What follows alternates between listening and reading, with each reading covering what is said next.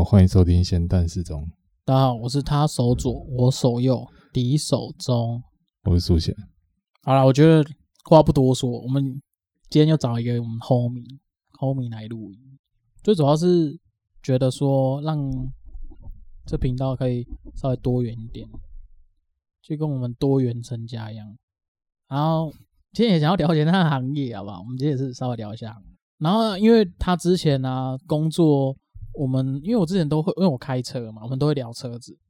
然后可能会讲讲一些，就是稍微他他之前做的行业是汽车美容，嗯，就是有关于窗户贴膜啊，或是全车贴膜，什么犀牛皮啊，上面前面小哎、欸，弄走。嗯、啊，我就会稍微了解一下他那个材质什么的。啊，我们现在直接请他跟我们自我介绍一下。好，我们欢迎我们的 homie。那就各位大家好，那我叫小易啊，就是之前跟手中算是前同事啊，那。跟他相处的那段时间才会成为朋友。今天就很谢谢他们今天来邀请我录这段 podcast。好了，没有啊，我们只是今天请他来要干嘛？我真的是不知道要干嘛。说得好，嗯，不是要来聊，不是啊，不是啊，我们是真要聊聊什么？聊康亏嘛。不然大家每天听我抱怨那么多，可能你会觉得怎么感觉怎么剩下抱怨。所以为了要让这种多频道多元一点，我们就请到我们小易跟我分享一下。之前汽车包膜行业，其实会之前会问到他，其实也是因为自己本身那时候开车啊，然后就会想要呃，因为尤其是开高速公路，干真的是每年我每年哦开回家过年，那我都只要先到我阿妈家，我都会先看一下我的车，然后你就会看到那个前面包杆很多那种碎石块打到，真的是已经有拉长，嗯，对，然后不然就粘了很多蚊子死蚊，不然也不知道什么。反正什么蚊虫粘在他妈的把我赶上、挡风玻璃上，然后就这样，尤其是水箱罩那里都死很多蚊虫。如果你有开回去，你就会知道。嗯，对。然后我就会，我就想说，干那个很难洗耶，蚊虫死在那边干掉，干爆干难洗。然后我那时候就有问，那时候就有问小易说，哎，干那到底哪要怎么样改善这样啊？然后又有石头这个，然后他就那时候就推荐我贴膜。可以处理这件事情，因为那个东西就是你只伤到外表，不会伤到它的底层啊。嗯，对，因为碰到了整个漆就掉了。然后我只是想说，就单纯会想要跟大家分享，因为那时候我并不知道说，好像是说贴膜是有分等级的嘛。有啊，对啊，因为材料不同嘛，那当然价钱就会不一样啊。那我们我们一般会建议客人啊，就是贴膜的话都不会尽量贴全车。因为我们可以用另外一个角度想，就是其实本身车漆呀、啊、就有保护的作用。那你要说那种遇到什么碎石头啊那种东西，那就是一定是伤害漆面的方式嘛。那贴膜就是比较保护它，嗯，对啊。只是我我必须得老实讲一句话，台湾的烤漆技术其实不差，所以很多人其实会觉得说啊，车伤到了了不起，重新烤漆就好。哦，我是有遇到过这样的客户用这种思维去想，嗯，当然还是会有人觉得说我买。原厂的车，而且原厂的漆，我就希望它保护好，所以他就会去做全车的包膜，那就是每一个人的想法不同而已。嗯嗯，没有，最主要是原漆在你之后二手价买卖的时候，它会比较有价值。对，这一点真的有差别，尤其在进口车上面来讲。破洞啊，这种对啊，讲得出这个就知道来啊。所以所以重新烤漆，大家也会知道它重新被烤漆过。呃，如果在我们这些业内有在关注的人的话，是一定看出来。因为烤漆这种东西是手工的，嗯，它是一种，我不想这样讲啊，但原料既然不一样的话，一定会有色差，色差是看得出来，哦、这是一定看得出来。你除非今天跟原厂叫原料，但是原厂叫原料还要烤漆的话，那我为什么不干脆直接整个保杆换掉？说不定还比较便宜一点。哦，对啊，没有，还有一个是你烤漆，你只烤外表，你内装那个也也要烤嘛，这会有一个问题啊。所以你有时候看人家车子是两个颜色。外面可能黑色，可是它内装里面的那个铁条是红色，就代表它的底原原本其实是红色的。哦，对，没错，这也是一个可以分辨是不是二手车的状况，嗯，对吧？所以有时候我们会遇到一种很特别的状况，就是这台车的二手为什么我们会去找一个，也是这几年台湾才开始有这种状况，叫原厂认证中古车。嗯，对，这一点的话哈，就是原厂可以跟你背书，这个料件有没有经过。后期的加工过，例如一些什么刮伤、烤漆或什么东西，甚至有些车是被变过颜色，就是我们车主自己喜欢烤一些自己的颜色那种，嗯、对吧、啊？那这个部分的话，就是在业内来讲，认证中古车的确是跟一般中古车比起来有差。像如果以我当初的背景来讲，我们不算是那种跟车厂里面，就是我们可以看得到那种厂商员工，但我们是配合的厂商，嗯、所以我们就会接触到很多车厂的公司，嗯，对吧、啊？嗯、那这个只能说是周边啊，因为其实汽车的周边很多，嗯，对吧、啊？那那么多样的东西来讲的话，我们老实讲，其实业界也蛮竞争，对吧？嗯、对吧、啊？甚至每一个每一个小工作坊之间都有一些那种。啊，地盘的竞争意识啊，对吧？毕竟新车在台湾的市场还算是蛮蓬勃发展，嗯，尤其这几年是进口车，嗯嗯。好了，我觉得这个我要帮小一讲一下，先给你 P 一下，之前都坐什么车、什么牌子的讲出来，之前都包下面摆住哎啦。老实讲啊，包膜车哦，不高级是骗人的啦，因为如果今天我买的是一台好，我们不要讲什么国产车比较低阶杠的东西，但如果今天我只是买一台。假如啦，八九十万的车，或者是一百出头万一点点，嗯，我包一台全车的行情就要在九万块到十万块，很多人其实会有点花不下去，哦，对吧？那如果今天我买的是一台六七百万的车，十万块跟零用钱一样，那那种零头我怎么能花不下去？对不对？所以那个时候我们算是运气也比较好，因为毕竟都在内湖那一带做生意，那大家也知道内湖那边开的车厂是什么样的品牌啦，对啊，基础起跳就是双 B。对不对？更甚者，更豪华车也有。嗯，当然处理那种车一定要有觉悟，就是你真的要小心，哦、对吧？如果出了什么事，嗯、真的对，有可能是两三个月薪水都赔不起。因为他，因为因为他那时候就有讲，他处理那种车就是都可以帮客户开车，所以他就可以试车这样子。哦，半路高速公路不要两百那种的，是假的？对，油门给他偷踩，就算只踩一半，也有可能超速。哦？可是哎。欸可是我我只是觉得，那你这样等于是一个可以常常试到那种很高级的车。我当初会做这一行，真的算是误打误撞，因为我自己本身在大学读的科目是电子工程，那完全八竿打不着。哦、对。对，然后想要入门那一块的部分，所有人都认为说，哇塞，你也年纪太大了，因为其实汽车产业很多建教合作。那如果你没有建教合作的话，其实你跟那个业界真的是脱节，嗯不像我们电子产业是今天本来学校教育就是脱节，所以很多人都会理解说啊，你新鲜人的时候哈，模拟刁难你没有什么关系，因为那些业界的东西学术研究根本拿不到，那个实在是太开发成本太大，嗯对吧？那汽车业就不一样，那么多年来认真的说了，除了电控的东西以外吧。哪些东西有大改过？没有啊，悬吊什么东西？修车的技术话，二十年前老师傅到现在修新车还是会啊，基础的结构都没有什么变。那变得当初我会接触到这个行业，只是很单纯的觉得啊，我手头上面没有工作，去应征一下别的工作吧，嗯然后就进去，就没想到一做就做了六七年。干真的是很真的，我那时候听到也吓到，然后我那时候就觉得，干他说你当初应征试车手。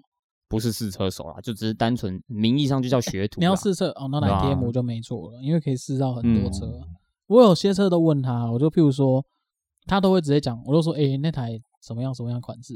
哦，那我知道，我两两百多匹而已，那个不行啊，那个那个那个几句你我没有我没有讲这种事情好不好？在台湾两百多匹就够好玩了。肯定你还不演技是谁？不是，因为是真的，我们会去分析那个车子的马力，然后我们会看它 CP 值高不高，嗯、就是它能够背出来那些数据，有时候我觉得蛮厉害的。哦，这个我可以提是题外话一句话，就是很多人会认为说，买车的人应该都是很情绪化，因为他就会觉得我就喜欢哪台车，没有什么理由干什么东西。嗯、但是台湾的汽车市场其实不然，台湾的汽车市场很有同温层效应，有些人就是单纯觉得，哎，我希望能够加入那个。族群，所以他就会去开差不多族群的车。哦，对，这点蛮特别的。嗯，所以你会发现一件事情：为什么那个时候我们接触到的都是豪华车品牌？因为大部分在买国产车的人，他们想要进步进口车的第一步，不外乎就是双 B 或奥迪。嗯，E A 二 B 几乎就是这个。但如果已经开到比 E A 二 B 再更高一点的，他们就不会聚焦在 E A 二 B 的车上面。嗯，对啊，所以这一点蛮特别的啦。对啊，那在台湾的试车汽车市场里面，豪华车其实卖的很勤奋。我用“勤奋”这个字眼，是因为跟别的国家比起来，我们豪华车的在车市的占比比例真的很高。嗯，因为在别的国家而言，豪华车其实双 B 就算豪华车，而事实也的确如此，双 B 真的不差。哦、嗯，只是刚好在台湾有一个有一个集聚，就是双 B 会尽量压在两百万以下。当然现在已经没有了。那么多年来，我们台湾的税制什么的，对进口车也的确越来越不友善。嗯，伴随着国产车也越来越贵，对吧、啊？所以我在那个时候会步入这一行时，其实我有想过说，诶，如果我每天都可以摸很高级的车，开开心心的这样子，其实也没什么关系，嗯，对吧、啊？再加上我这样的行业算是传统行业，我们没有什么高科技的配备，什么东西，就是像学徒一样，一步一脚印的养出一个师傅来，嗯，对吧、啊？当然，国际之间有一些认证，但是那些认证其实，在台湾。加不加分不重要，因为很多人其实看你的不是不单单只是技术层面，更多的是服务。服务好的话，嗯，一传十，十传百，客源才会出来，对吧？其实这个就是我们这一行起步真的比较难的问题，嗯，对吧？你投入了很多的时间学习，但是到最后客源是必须得做口碑去挖掘，嗯，对吧？这一点比较累一点。所以他那时候跟我分享说，他谈案件的时候都带楼的。放屁呀、啊！他那时候就是跟客户谈，然后都客户就说啊，你妈要走啊，我出我都带路嘞，你刚刚我他妈走，我摘掉走嘛。然后客户都给他做，因为他们那因为他们那行业其实是蛮竞争的，也是蛮竞，因为有点像是这种东西，就是有点销价竞争。嗯，因为那时候我贴那个才，我贴的那个隔热纸，其实我之前也有问过其他家，就是都会比价，有些店面的那种就会报的比较高。他就会主打哦，我这无尘室，然后我在里面帮你贴完，然后你车再开出来，然后那种整片报的都都会比较贵，应该会会有这样价差了。我不是不晓得你有没有遇到啊、呃。这个就是回到刚才我讲的一件事情，就是服务技术层面的东西，其实我觉得有时候真的能够可以克服，但当然你要说是一百分是不可能发生的事情，毕竟全手工的东西一定会有瑕疵。你、嗯，他 这让我想到创意料理。什么创意料理？哎、欸欸，看这是昨天没有，因为我们都是创意料理。他他这个就改了。哎、欸，如果说这种，我这是手工的啊，我在手工的 没有，有点有点小误差是可以接受，可以接受，对，对当然的啦。这这也是当然啦，就跟你刚才讲的料理一样啊。废话，让自己讲。哎，我没用你，这样不是？但感觉不免俗，是真的会就是这样啊，对吧、啊？可是我。我，你刚才被你拉离题了。我讲一下，我们比较注重在一件事情叫服务上面。嗯，为什么？因为技术层面的东西，真的很多人可以慢慢的去克服。但有一些好那个半路出家或者是技巧不高的，他技术层面就是那个样子。我们就先不要论。我们那个时候最大遇到最大的状况就是，有些客户啊，因为真的就是够有钱，嗯，他就把你的车丢过来，然后他就什么都不管。你只要有那么一天他有空的时候哈，在他家那边，我车开开心心、漂漂亮亮在那地方等他就好。哦，对，所以我们最常就是那种客人把车开到我们店里，然后结束的时候就是我们店里把车开到他家去。然后我曾经开过最远，我开到竹南，快疯掉。我在内湖开到竹南，然后那个时候其实最害怕什么？最害怕的是全车包膜好车，如果中途发生什么意外，嗯啊，也许那个意外不是大意外，对不对？有个 Can 10的后照镜给你妈堵到一下，那个后照镜哇，我当下是真的不能处理，那怎么办？我开回去。你要跟客人讲说，对，你要跟客人讲说，哎、欸，我这边要帮你处理吗？马库尼亚动等你。对，问题是马库尼亚被撞到，那么超简单的，一大堆 Can 的摩托车不都那么堵来堵去，真是啊、嗯。可是相反来讲，你也开了一台豪车回家，问题是你开的很心惊胆战、啊，还是你他妈先开去 麦当劳买那个可德莱素？小姐，我我听我听说有我听说有人发生过这种事，有啊，因为我很多看那种什么行车记录就拍到，然后可以去接小孩的那种。我我你说要开还给客人，对，还给客人，顺便去对，顺便去接小孩，然后最后才还还给客人。然后人我听过最夸张的一件事是什么？我听过最夸张的一件事，那个时候我们开一台，他算跑，他算超跑等级的车，没有错。嗯，那个时候是有那个我们算是隔壁间，就是我们同行，嗯，他一个滴滴也是开车，那个车主也在桃园，因为桃园不是有很多那个二手车市场嘛，其实他们老板都很有钱，然后也是玩那种外汇车的，嗯，他那台车。他说他在高速公路上被人拍到两百二十几，爆炸掉，对，然后就重点是那个客户还跟我们有接触过，所以其实那个客户他当初来标的时候，因为同行其实有时候我们会希望说让车的业务可以赚钱，嗯，所以我们不会直观的去接触客户，我们通常会是以技师的，就是第二线，但第一线一定是业务，因为业务最懂得那个客户的性质嘛，还是什么东西的，对不对？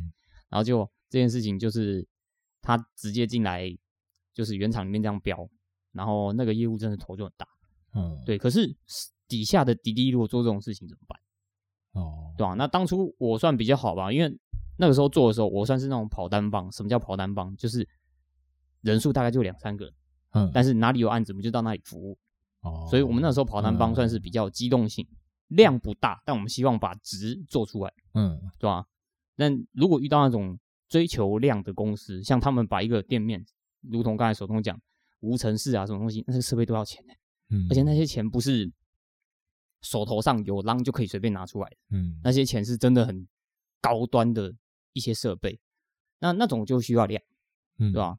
那如果员工参差不齐，就真的发生过这种事啊，嗯，对吧？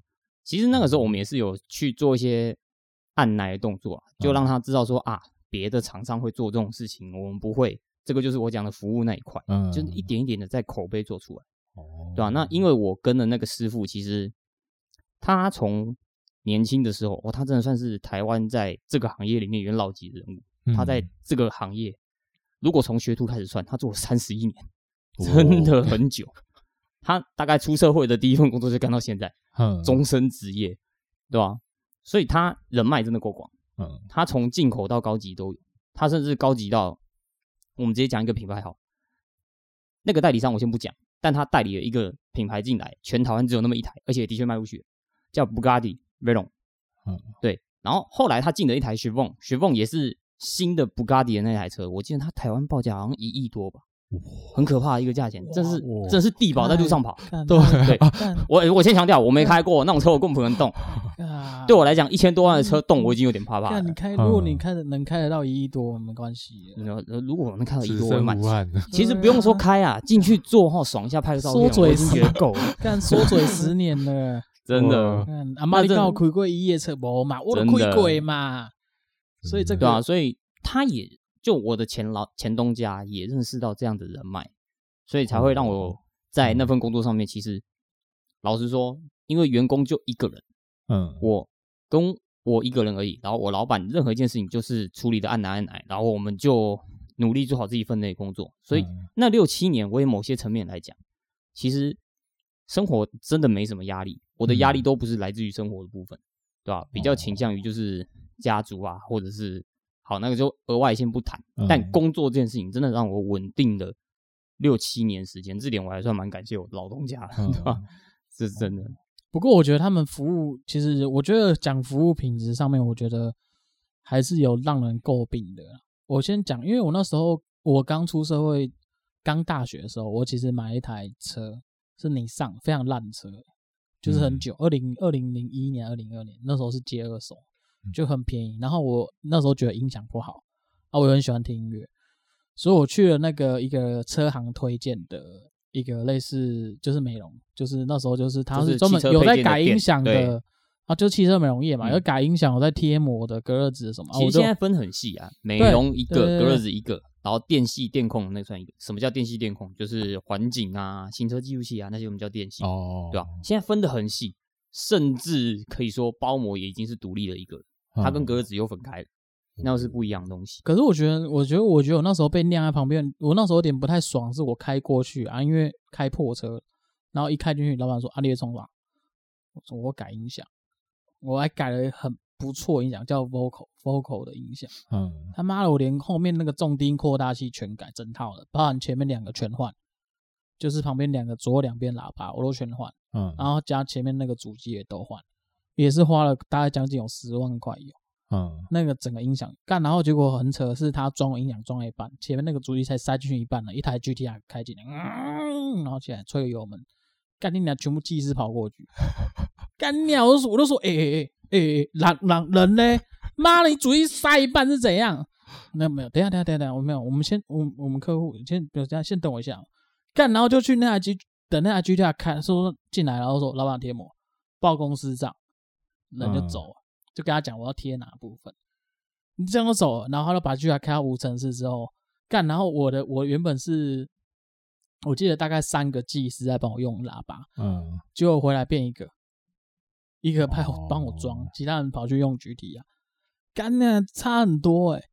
我会觉得我也是车啊，哎、欸，我也有花钱呢、欸。这个他们就是追求量的公司，因为为什么你知道吗？你刚才讲那个状况，我完全想到一个状况，嗯，业务帮他处理的，车放过来，人就先走。但如果今天我今天晚上要交车，你上晚上一定要给我生出来，因为我不知道他怎么沟通。哎，他是他对他好像是讲说我可能多久要来拿，好像是晚上要交车，没错。对你那个状况真的就像是业务。那因为我们今天如果可以接触到新车的业务的话，哈，业务真的会帮我们招揽生意，哦，对吧？那既然招揽生意，我们就老实说啊，散客啊，跟忠实客户，要说没有偏心是不可能的。看你脸只是跑电话旁边，真的，嗯、感觉有点差、啊。对，可是那那种那种感觉我能理解，因为其实其实这个错误我有曾经犯过。是啊，对，因为有一个客人就是就是那个时候我们在施工，我跟我师傅两个人在施工一半，但是有个客人当下一定有一个急事一定要解决掉。嗯，好，那我们真的要把那个急事解决掉怎么办？我们的确花时间先解决那个急事，那那个客人的确按来掉，但我们忘记一件事，我们在施工这个客人，他在当场等，从我们 施工开始到我们把车交给他的时候，他前前后后等了三个钟头，他快疯掉，他真的快炸掉，他在当场等，而且他还不是在，因为那个时候我们跑单帮，所以我们几乎不会有店面，嗯，他那时候还在原厂等。那个接待真的是有点在冒冷汗，只能说了，那个客人风度还不错，嗯，就是虽然脸有些板下来，但他从头到尾都没有骂任何一个人，我只能说我感谢那个，因为这这这个就是人的关系，嗯，对吧？可是这个错我没有犯过啊，对吧？难免啊，对，这是难免，对啊，看下次换我开 GTR 的时候，看谁要亮我在旁边，是没错，鸡巴，我就看 Toyota 的，干你啊，现在处理我的了，你先开 GTR 再说，也是啊，也是，干供他小。不是你不是买不起啊，六百多万而已，对不对？干太硬了啦啊！那你自己这样在这个行业里面有遇到一个，就是遇到，哎、欸，我觉得我那时候其实态度已经算很好了，因为我也没有觉得要去喊扣什么，我只是觉得说。哎、你今天帮我装，你好歹也帮我装到 一个段落，或是差不多好，我可以接受那种你已经差不多装好，在测试的时候或者在走线差不多已经完成的阶段，你再去做别的事情，我会觉得比较放心了。因为我今天不知道你们后手在帮我装的这个技师到底是不是专业的，完全不晓得。他们在装的时候，他们会去看那个喇叭跟喇叭的那个，因为它那个有分尺寸。对，没错。那、啊、你你你装太大，你也你也塞不下，而且绝大部分尺寸都是不合的，所以一定是手工想办法去切。对，所以说其实我会不知道说这个技师是不是就是专科装这个喇叭的东西，嗯、所以我会我会有，当然我会有我的担心啊，所以我会一直呃很 care 说，你们今天如果只是贴一个，然后你就跑过去，那我会觉得哎、欸、会不会 比较懂的就过去用，就因为他也没跟你解释，他们是完全没有解释的情况下就走了。嗯，真的是让我感到有点不舒服的。哦，这个、就是，当然我最后面还是有付钱的，只是我会我的感觉就会觉得我应该不会再过去这种店，因为我觉得你连口头告知都没有，只是开进来你就过去，对啊，就被晾在一旁。对，那种感觉是很差，而且就留原本三个人变一个人在用，而且我那个装也好几个小时，真的是几个小时。哦，对，没错，因为他要要长线要拉线，然后要测试音质，然后还要跟我讲怎么使用，这样来来去去，我记得整个。整个半天都没了。哦，我开回去的时候，我记得已经晚上了。哦，半天算快了，因为其实就我们的角度来看啊，只要是音响啊、喇叭或者是环境这种东西啊，嗯、我们都会叫客人留车，因为真的等太久。哦、基础洗掉就四到五个小时，客人真的等不下去，嗯、对啊。那他到底当初有没有跟你讲说，哎，施工大概时间到什么时候，或者是大概几点之后过来取车？如果没有讲。就把你晾在那个地方。有有他他有稍微讲一下，可是你会出于担心，你还是会稍微看一下。哦，只是我刚好看到那个过程，我当然最后面也没有等完了，因为我就是先去，我就先离开，就做其他事，再回来。对，嗯，只是我当下在等的那种感觉很差，因为我是站，我是开进去，然后装装没多久之后就发生这样的事情。我就等于他们才刚拆而已了，你就对对对对对对，嗯。所以你当然会担心他后面的装潢，所以我才刚才在强调是，如果他已经装的差不多了，如果他人离开，我觉得留一个 OK，我可以接受。嗯，但是你是还还没开始的状况下，还在拆什么？我怎么知道你会不会把我拆坏？我会担心，又我有担心啊。嗯，对啊，只是我觉得这个就确实有点不舒服啊。哦，我我这里可以提一个题外题外话，就是说虽然虽然听起来真的是不太好，但是在我们业界来看，只要眼睛看不到的地方坏掉是没有什么关系的，因为任何一台车都有一个地方坏掉。我甚至讲句最难听一点的，如果今天我们是一个在某一个厂牌里面去做一些什么新车，就是他打算要上，他打算要贩卖之前，一定会有一些什么配件先不上去，嗯，对不对？就好像如果今天是重机来台湾，重机的轮胎跟后照镜一定不会上去嘛，嗯，对不对？就是一些比较零额外的那些零碎零碎配件不会上去。汽车也一样，汽车任何一个装的过程当中，总会有坏掉的时候，嗯，但是只要客人不知道，我们还是当新车卖。哦，对，这个其实就是一个业界不成文的规定，嗯，因为客人不会叫你拆车给他看，嗯，对吧？那如果今天真的在拆车过程当中要回复的过程当中坏了，你应该怎么办？因为是客人你要求我帮他拆啊，嗯对不对？可是只要人装了，就跟手工一样啊，不可能不坏的，嗯，对啊。如果稍微断掉是合理的，我们这手工的啊，你知道吗？干你娘！你这手工要挡多久？干你娘！我改真的好不好？这因为它这个很明显就是像拆音响那时候就会把什么车门的那个塑胶壳，嗯，会稍微拆那个。哦，现在比较人性化一点，现在的塑胶壳它都会给你用一个那个塑料的那个锁纽扣。可是以前的旧车以前都不会，一一一好几个的那个、啊。以前的锁钮扣在没有出现之前，它是做两种方式，一种是卡扣。什么叫卡扣？就跟我们一般知道，就是一个钩，然后勾住那个钣金的部分，这个叫卡扣。嗯、另外一个就是用胶粘。你不要怀疑，以前一大堆欧洲车都用胶粘，嗯、所以很多人都说，高尔夫这种车开开门会掉下来，对，门会掉下来。那、对吧？然后那卡扣会给你折断了，你也不知道。对，因为它整体其实它假设。九十只断只还有九只，还是撑得住、啊。它就是不会掉啊！哦、我只要确保门不会掉就好。不会掉的，对吧、嗯？所以那个时候在在我们那个行业里面，其实被很多人克诉过，因为曾经发生过一个很好笑的事情。嗯、我是我也这样觉得，我是觉得你克诉率应该蛮高的。哦，没有，我克诉率还算低的，对吧？我老板的克诉率比较高，比较高。反正不是我去谈，对不对？嗯、对吧？这里可以分享一个很好笑的故事。当初有一台。跑车，好，我们不要讲那个跑车的品牌就好，反正就是很豪华就对，嗯，对吧？你们可以想象，就是一千万起跳的那种车，嗯，对。他一个女车主，那女车主还越南人，那个时候业务就已经讲那个女车主很难搞。我说好吧，很难搞吧，我就先处理。就那个时候出事的东西什么？是隔热纸出事。为什么说我们施工都很正常，隔热纸怎么会出事？那于是乎他的车开过来，发现会有那种窗户上下的那种细痕的感觉，很细很细的痕。哦，你仔细看能看得出来。明显就是那种防水胶条部分摩擦出来的。嗯，我们就想说，因为在国外的车，就是我不要讲国外的车，全世界的车都一样，它不会预设的状况是你玻璃上面会贴什么东西。嗯，是因为台湾这样子，对吧？因为在国外，其实隔热纸这种东西不是你随便贴就可以贴，国外是有法规限制。哦，那那个客户就是鸟摸就算了，他最不能接受的就是你不能给我说这是原厂设计，然后就会变成这个样子啊。它不合理嘛？那他就要叫原厂说，你想办法叫原厂给我修复这个问题，嗯，对啊，那怎么办？那于是乎那个时候业务只能处理说，原厂设计就这样子，我们只能从后手帮你处理。什么叫后手？嗯、就是后期加工那个人，嗯，那就是隔热纸嘛，对不对？那那个隔热纸就是处理几次之后，我老板就很不爽，因为它是自然发生的事情，嗯，对吧？防水胶条设计的就是太硬了嘛，很多欧洲车系会设计这样子，嗯，那隔热纸就是会刮伤，那该怎么办？所以那个时候他就很不爽，因为他已经换了两次，嗯，然后第三次进来又飘头骂，然后那个时候我的老板就会跟业务有点小冲突，嗯，那你也知道嘛，顶峰的客人就回复到刚才我在讲服务这件事，顶峰的客人有时候就是一个气，我们就用比较官方的一点说法说，假如啦，如果今天你跟一个厂商客诉，那那个厂商因为你客诉的关系被他换掉，换了另外一间新兴的厂商。嗯，这个气能不能压下来？有时候真的可以压下来。对，所以那个时候好笑就是什么？他处理这件事情处理不好，于是乎他就说：“你的那个厂商，我认为他对我们的服务真的不行，我把他汰换掉，我换了一个比较新兴一点厂商。嗯，他算是年轻人，但他愿意帮你处理这件事情。所以那个时候我就是名义上是另外第二间的老板帮他处理这件事。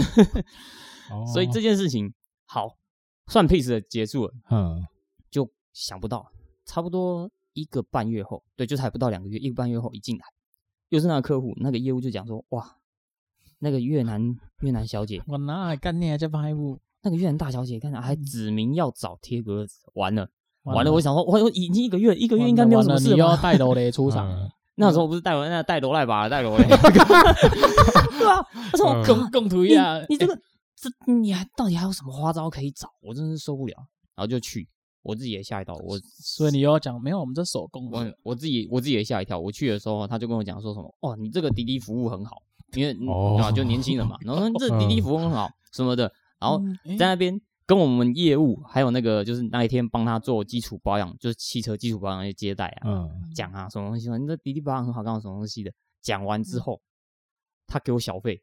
我超吓到这件事，哦我人生从来没有收过小费，就是那个越南大小姐给我小费几多钱？一千，一千块，对，出手超阔绰。哦我想那个小费一收到那一刻，我想靠，这能收吗？一一千块，就是一千啊，台币他就是一千1000，对，就是一千，这样还好吧？就是小朋友看哪有还好，你哪有？我只是帮他处理了不，用给小费的，突然拿到一千块，对啊，而且不是嗯重点是小费真的很少人会拿大面额。你想想看，嗯台湾最大的面额钱是两千块，他就拿一千了。嗯，这个是一个很这就好像你今天吃一顿饭，然后你就觉得哦，你服务很好，我给你小费。很多人小费拿到一块美金就在偷笑了，他给你十所以他块，一进去，他的态度是怎样？很开心啊。他就觉得，哎、那哦。上次那个滴滴服务很不错，什么东西。然后说，哎哎哎，对啊我早上的，哎呀，然后嗯。最好笑就是最好笑，他就会讲说什么啊，他这个状况也帮我修好了，我一个多月也没发生什么事情啊，对吧、有时候真是睁眼说瞎话，哦。就是对啊。Emoji 好而已，我自己去看也是我刮伤，也的，哦是哦，真的啊。原来还是刮伤，因为方法都一样啊，材料也都一样，哦。你怎么可能说你前面会发生，后面不会发生？后面还是发生啊，啊 哦，对啊，所以有时候啊，嗯感觉那个层级的客户有时候就是可能他杀到你，有一个，然后他妈杀到我我，我你就是一个贴的不错，哎呀，奇怪，你怎么拿罗赖吧？没啦，我靠我刚才那个拆鈑金的啦，干你都解释不清楚。不过啊，后来一千块你有收吗？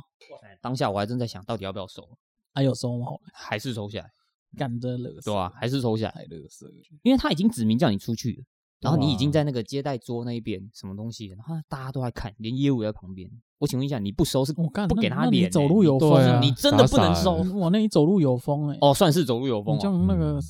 我老实土说，派船长一样，嗯，我老实说，那个时候让我感觉像什么？就是就算今天我们是配合厂商，名义上叫配合厂商，但是在整间公司里面，就是那一个品牌公司里面，或者是很多品牌公司里面，从上到下没有任何一个人会给你使眼色，哦，因为所有人都理解一件事，你是在帮他们解决问题，嗯，对吧、任何一个人都这样子，所以那个时候我老板的人脉是好到他已经认识了公司非常 非常高层的人，嗯。所以根本不会有人会刁难我们。那嗯我们当然也不是那种会随随便便刁难别人的嘛，因为和气生财，本来就是这样嘛，对不对？嗯你有麻烦我帮你解决，然后我们如果彼此有麻烦的时候，在客人不知道的状态下，能处理就先处理掉嗯啊，这不就是最简单的嘛，对吧、所以那个时候其实有一个非常良好的合作关系，对吧、那就变得我我老实讲，我出社会第一份工作哇，真没什么压力。嗯，那个时候只是觉得工时很长，因为你做的是进口车，进口车跟国产车就不一样。像我这里可以提一下，Toyota，Toyota 嗯 Toyota 是出厂的车里面，只有你特别要求我不要贴格子，不然不可能没有一台车不贴隔热纸。嗯，他们的隔热纸是自己家做的，然然后自己聘请了一批人去施工，施完工之后才去分派到全国各个服务站点嗯或者是交车，所以他们家是不可能没有隔热纸。嗯除非你要求我不要，嗯对，那剩下的几乎都是各个品牌想办法自己去玩了啦。我嗯原厂我也不想要管这个部分，嗯，对啊。那除了 Toyota 以外的，剩下的品牌里面就一定会有，就如同刚刚我讲，一定会有地盘发生，对吧？嗯所以我们曾经也有踩过人家地盘，但是被别人骂，废话，对不对？你只有两个人的小公司，不要说小公司，你连公司都不是，你只是一个银灯鞋好看，你就去踩人家的地盘。嗯对啊，那个时候其实我没有遇到过困难，因为有些客人就是指名要你啊，但他今天 买的车是别的品牌的车怎么办？我们那个时候遇到有一个客人是，他自己手头上有买了我们两个我们合作的品牌的车，嗯，但他那个时候去买了另外一个品牌的车，而那个另外一个品牌也是那种千万等级，我就直接讲兰博基尼，嗯，客户就是指定要我们贴怎么办？贴膜加贴隔热纸再加行车记录器，就是指明要我们怎么办？嗯，问题是兰博基尼我们其实没有接触太多，因为它量太少嘛，对不对？我们其实也没什么赚头，嗯，所以不会主动去接那种风险那么高的客户，嗯，对。但他就指定怎么办？我们就只好去啊。一到人家就是准备新车交接的地方，干什么东西的，其实那个业务也知道我们是好人物，但 那个业务就觉得你们是什么货色，所以。那个时候去别人公司的时候，就是会被别人摆脸色，嗯，对吧？什么这个不能碰，那个不能碰，什么东西的，连去到厕所还要报备，一副就是那种我厂里面有机密，绝对不能看。对啊，就是呃，这样讲也不太好，但我觉得那个时候就刁难刁难你，就这样对吧？可是，如同刚才我讲，和气生财，你真的不能在里面讲什么话，对不对？安安分分的把自己的工作做完就闪人了，嗯，剩下就不要管。对吧那如果后头他们想要冲你说，哎、欸，如果你东西坏掉，就说啊，那个施工我把你弄坏，把你拆坏，那真的是跳到黄河也洗不清。嗯。可是这种状况通常发生的话，哈，其实那个客户自己会想一下，因为他们是希望说指明我们去做，嗯，对吧？我们遇到过最大的麻烦，其实就是这一种，对吧？因为大家都有彼此做生意的地方，那井水不犯河水嘛。你有本事，你把那个品牌做的响当当。对不对？那是你的本事，然后我们不是啊，对吧？嗯。所以我们那时候跑单帮的时候，有那么一点点里外不是，因为在别人眼中就是啊，你也没地盘嘛。但如果你今天真的有了地盘呢，两个人啊，这地盘能做到哪里去？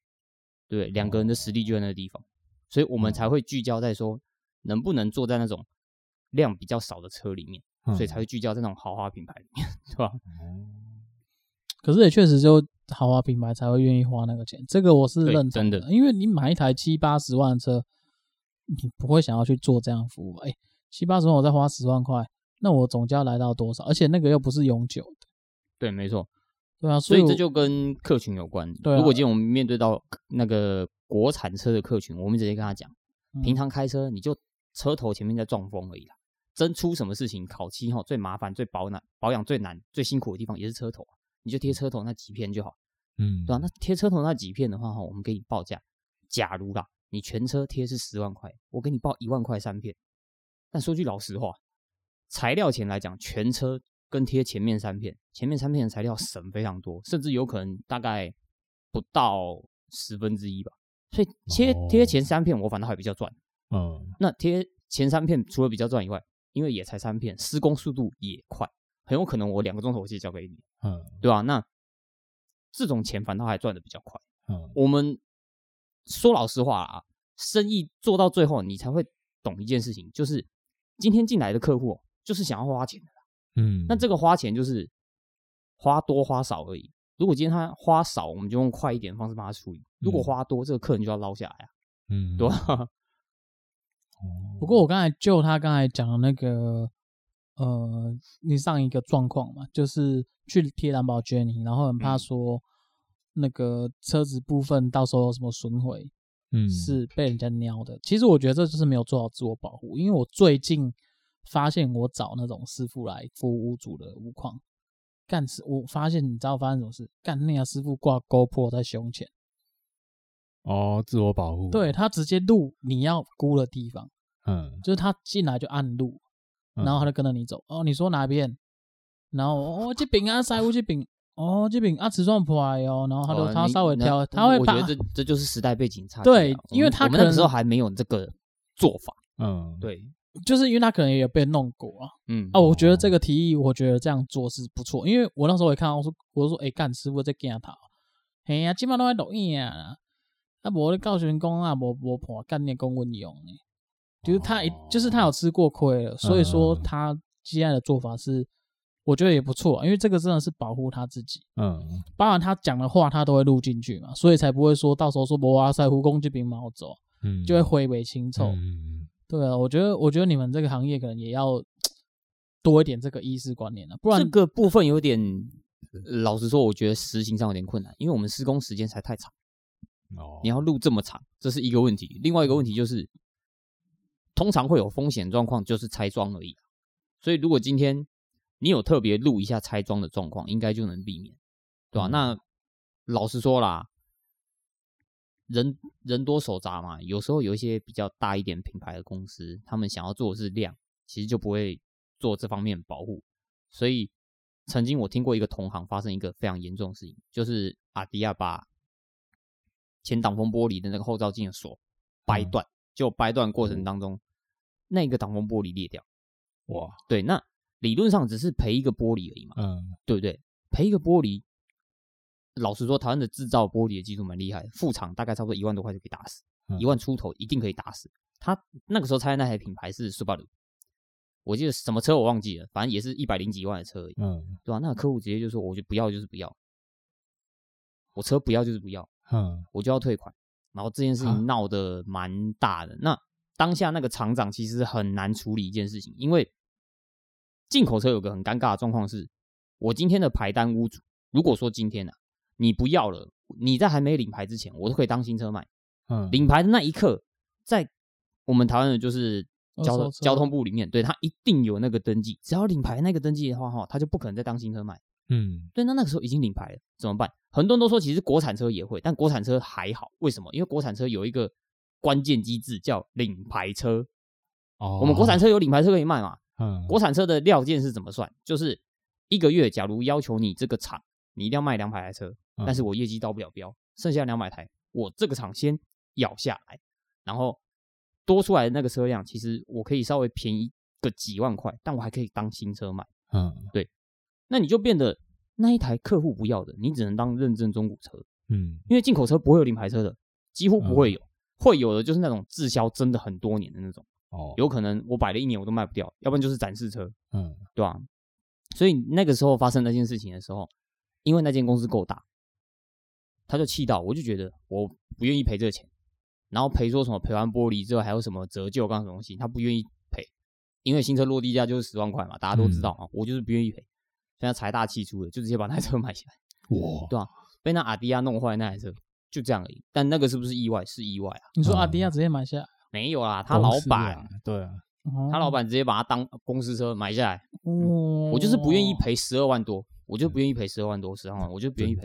你说老板不愿意赔客人，嗯，还是客人不接受十二万多，对不对？客人已经确定要退车了，那那个厂怎么办？那个厂就给他退，不然这个溜下去的话，哈，如果什么上交机费要提告什么，你的形象受损更对，形象受损更严重。他绝对是消保行动，那怎么办？那他那个厂长就想说啊，就给他退吧，对不对？这个客人就不要再往来，就是黑名单，嗯，对吧？反正他也是第一次买那个品牌的车，买 Subaru 的车，所以。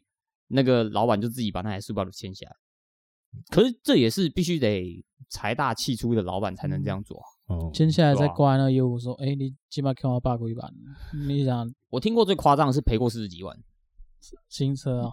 对，有一个跟我们类似也是跑单帮的人，就是他以前也是在某一间店里面做事，但他后来做一做，想要自己出来赚，所以就是跑单帮。他曾经拆坏过一台车，我自己都吓一跳，McLaren 720S 前挡玻璃。而且他拆坏那个前挡玻璃，最尴尬的是那一台七二零 S 它的电控的主机在前挡玻璃正上方，就是后照镜的地方，他连电脑都拆坏。哇塞，他赔了四十几万，一整年的薪水大概都赔不去。对啊，要挟我操，真的哇，那个我听过最夸张是这个数字了，嗯，对吧？当然要说更夸张嘛，我也许没听过，但会发生吗？不知道，嗯，对啊。所以做豪华车品牌真的是。有得有失啊，因为老实说，豪华车品牌做那么多，我不是每台车都开过，但你要说每台车都做过是一定的，你一定要进去车内施工嘛，嗯、对啊，嗯，所以有时候就是一个 kimoji 而已，才会觉得这五六年时间，哎，好像工作还蛮舒服，对不对？嗯、开开心心，对吧？这件事情也的确蛮值得拿来说嘴，因为我一辈子不会碰到那种车啊，对，对不对？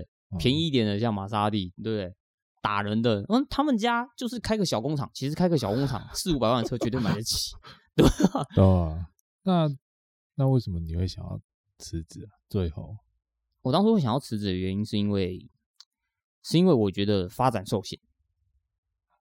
哎、欸，可是你不是也可以像你们老板一样，对自己出来？这个就是重点。发展受限有两种状况，第一个就是像我老板一样，人脉建立的够广，你出去外面闯。你就有来源嘛，对不对？你有生意的来源，嗯、对吧？那如果人脉不够广怎么办？那那个时候就让我觉得，哎，我的营销模式很尴尬的是，我跟着我老板是做跑单帮，嗯，所以我等于认识的人也是本来就已经跟他认识，那客群就是重叠嘛，我怎么样打都不可能打到外面地方。哦、那如果我要去认识别的地方呢，在别人眼中就会认为你就是来踩地盘，哦，对不对？嗯，那我能做的只有两种，第一种不是离开这个行业，第二种就是我去到别人底下，别人底下门户大一点的门户去赚，嗯，对不对？去慢慢的建立自己人脉。那后来我会想要离开的原因，是因为我有可能是因为做进口车的关系吧。如果做国产车就很像上班制，嗯，早上上班我就开始做，做完到下班的时候我就停工，嗯、对吧？那工作就是明天再做干什么东西，我每一天的产量就是固定这样子。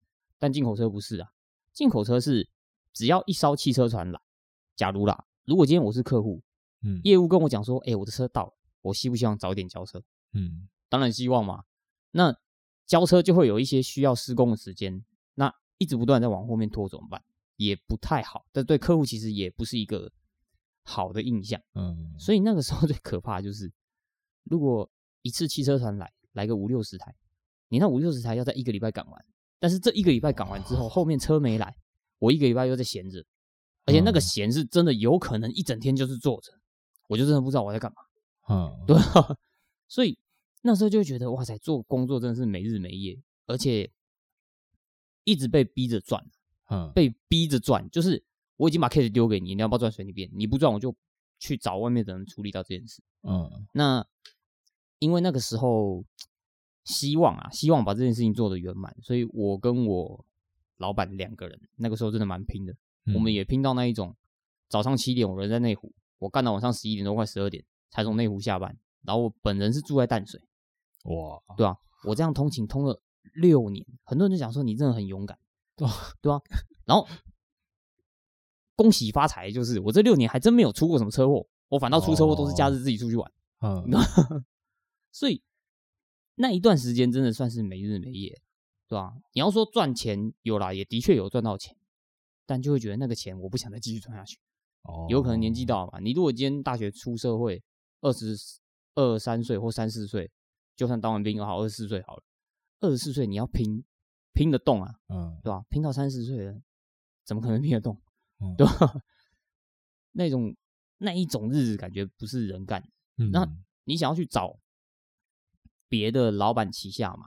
嗯，因为这个圈子真的非常小，大家问一问就知道你大概是哪个地方出路出来。嗯，就如同我刚才讲的，我一开始讲了，我们这个是学徒制，所以大家都会知道你的老板程度在哪里。嗯，那我老板程度在业界算是就是在内湖那一区块。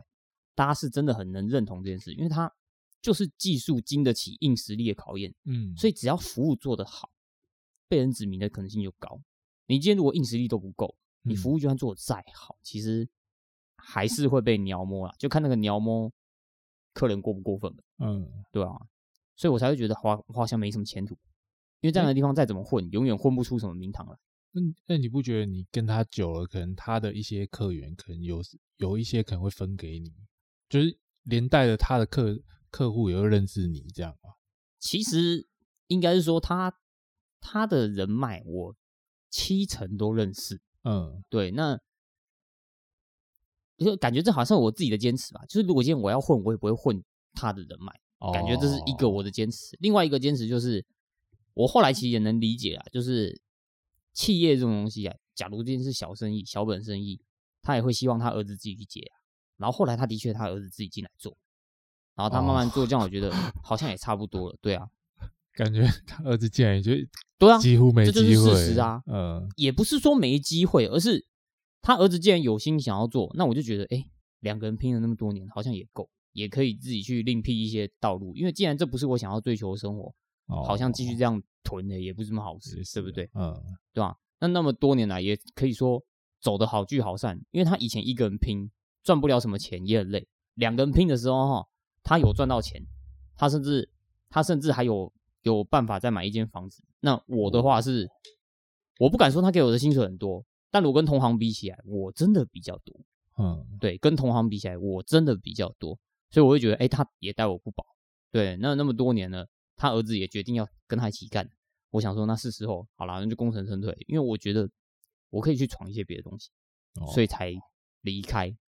当然啦，真的那个时候实在是自信心过高，对吧？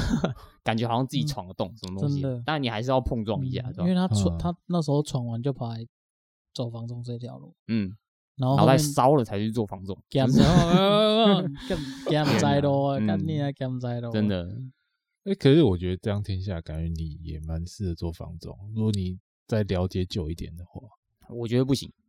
我觉得我个人是一个有时候有一些莫名坚持的人。哦，对，有一种莫名坚持，而那种莫名坚持就会让你做事情有点绑手绑脚。嗯嗯，因为因为其实我觉得讲坦白，他在那一行里面，他不是业务，也是老板去接回来他来做。对，所以他这个才是最大的。他他就是可以讲说是一个技工啊。嗯嗯。那我觉得房仲跟这一行的唯一的，我觉得有一个最大不一样是说，做房仲这一行，你反倒是跟要跟人群接触的时候，而且你讲话不能诚实，不能那么诚实的。就有点像谎言跟跟真实的周交界点再去沟通，嗯，所以就跟他原本的行业别差别是非常大的，因为他以前都是直接讲最真实的状况，哎呦，你这两波出力都是安诺嘛，那你客人听听觉得哎有道理，那我就做了。可是你他换了一个行业之后，他也不是业务性质，又要重新去面对客人沟通，然后又要讲谎话这件事情，嗯，对他。来讲，那时候我觉得啦，是他遇到最大的。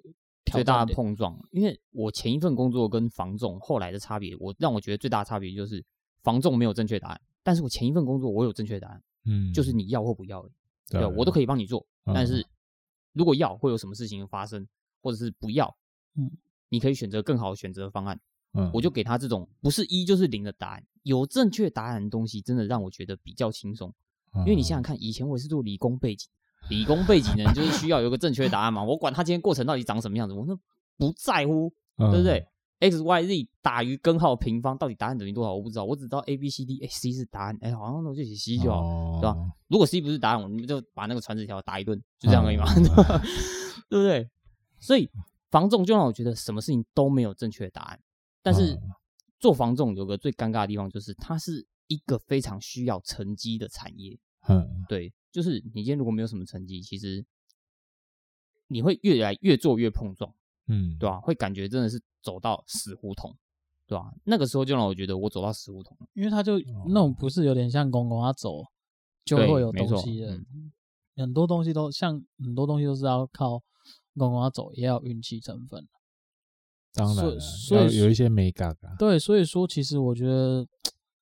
跟他原本的工作差异性算是非常大，蛮大，非常大，对啊？对啊，也能够理解啊，因为他算是真的蛮蛮正派的人，嗯，对啊，所以就会觉得真的是不合适啊，所以，所以我才一直鼓励他说：“哎，我觉得如果这样，那我觉得你可以回去，也许回去尝试以前看到不同的出路，我觉得也是一个不错的方式啊。嗯，毕竟他做了六年，六七六七年。”那老实讲，其实汽车产业很小，所以如果要回去也不是不行，对吧？嗯、但就我的想法来看，就是我不想要去再过一样过去那样的生活。那嗯，如果同样在汽车产业里面，有可能就会要找一些比较别的领域的。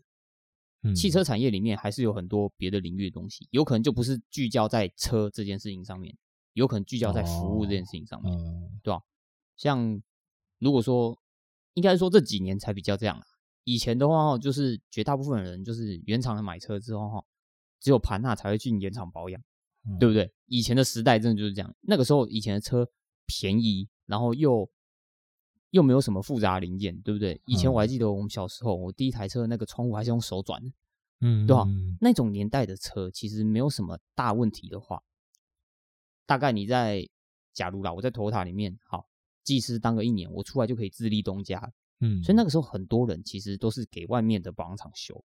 那现在因为时代不同，电控的东西太多，你真的一定要有原厂的电脑去刷一次，才有安心的感觉。嗯，所以渐渐的这几年会比较倾向于，如果我买了一台好车，我在保固内不管发生什么事情，我绝对要在原厂保养。嗯，对，真的，对吧？这是现在这个时代的思维啊。嗯，所以只能说现在原厂的服务会越做越多元。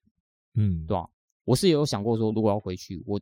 可以往这个方向去找，因为毕竟汽车产业的运作模式，我几乎都知道。虽然我不能说我可以很专业去处理任何一件问题，嗯，对吧？但流程能知道的话，其实已经比别人好非常多。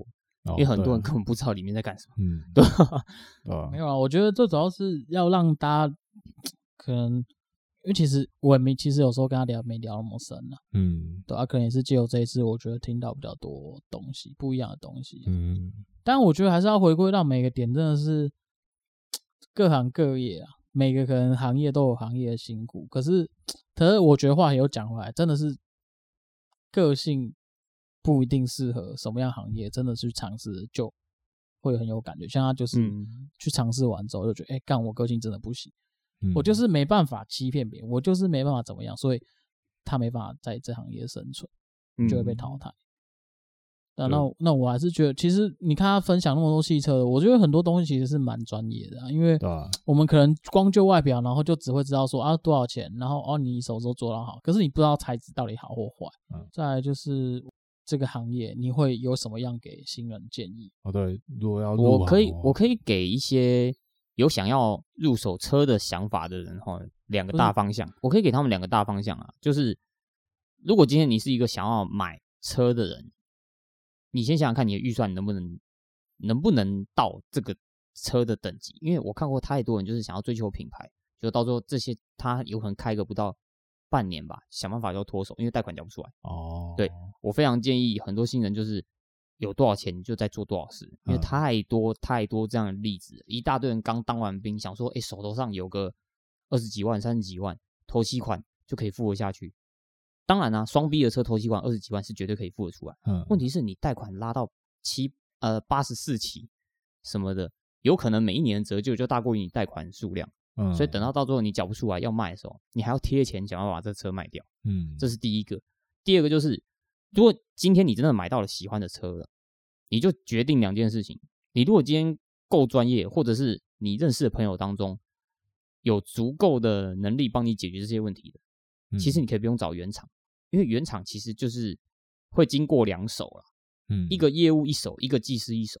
那后面那个技师一手就是我们，嗯我们通常报价是一定会给业务便宜一点点，因为希望你有赚头。所以如果今天我们面对到客户，我们反倒有比较多的利润，可是那个利润其实也没有差距到哪里去，因为只是给业务一点点赚头而已。嗯那如果业务有时候给你报的价钱过高，超过行情，然后你当然还是应该要吐他一下，因为就是他自己想贪心嘛，自己想要赚。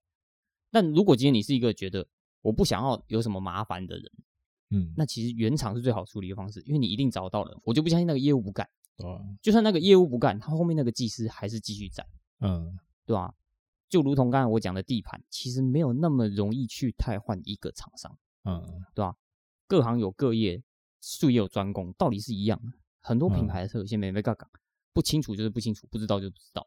嗯我们甚至遇到不知道的车的时候，还会去请教别人一下，对不对？哦不耻下问嘛，嗯对吧、我会建议想要买车的人有这样两个想法：嗯一个是买车前真的考虑自己的预算能不能养得起这台车，嗯买得起是一回事，养得起才是一回事。嗯那除了买到车以后哈，你打算怎么养？轻松一点的养法就是对原厂，因为现在有太多的东西原厂可以帮你处理。应该说原厂如果不能处理，我也不知道那台车到底怎么办，对不对？那如果你想要便宜，当然有便宜的养法。所以不是说什么买双 B 的人，我每一个月都要丢一万块在双 B 上面，没有那么贵，双 B 没有那么不耐操，好不好？它不是纸糊的，下雨天就会化掉。嗯，对吧？我会建议大家有一个前后这样的心态，有准备，对吧？才不会买车感觉好像冤大头。其实台湾车业没有那么黑啊，台湾车业算善良的，嗯，对啊，对吧？大概今天就会分享到这些了。好，那我们今天就谢谢小易来跟我们分享这些。嗯那今天就先这样，我是苏贤，我是他手左，我手右，李手中，啊，我是小易，好，好，那我们下次见，拜拜。拜。拜。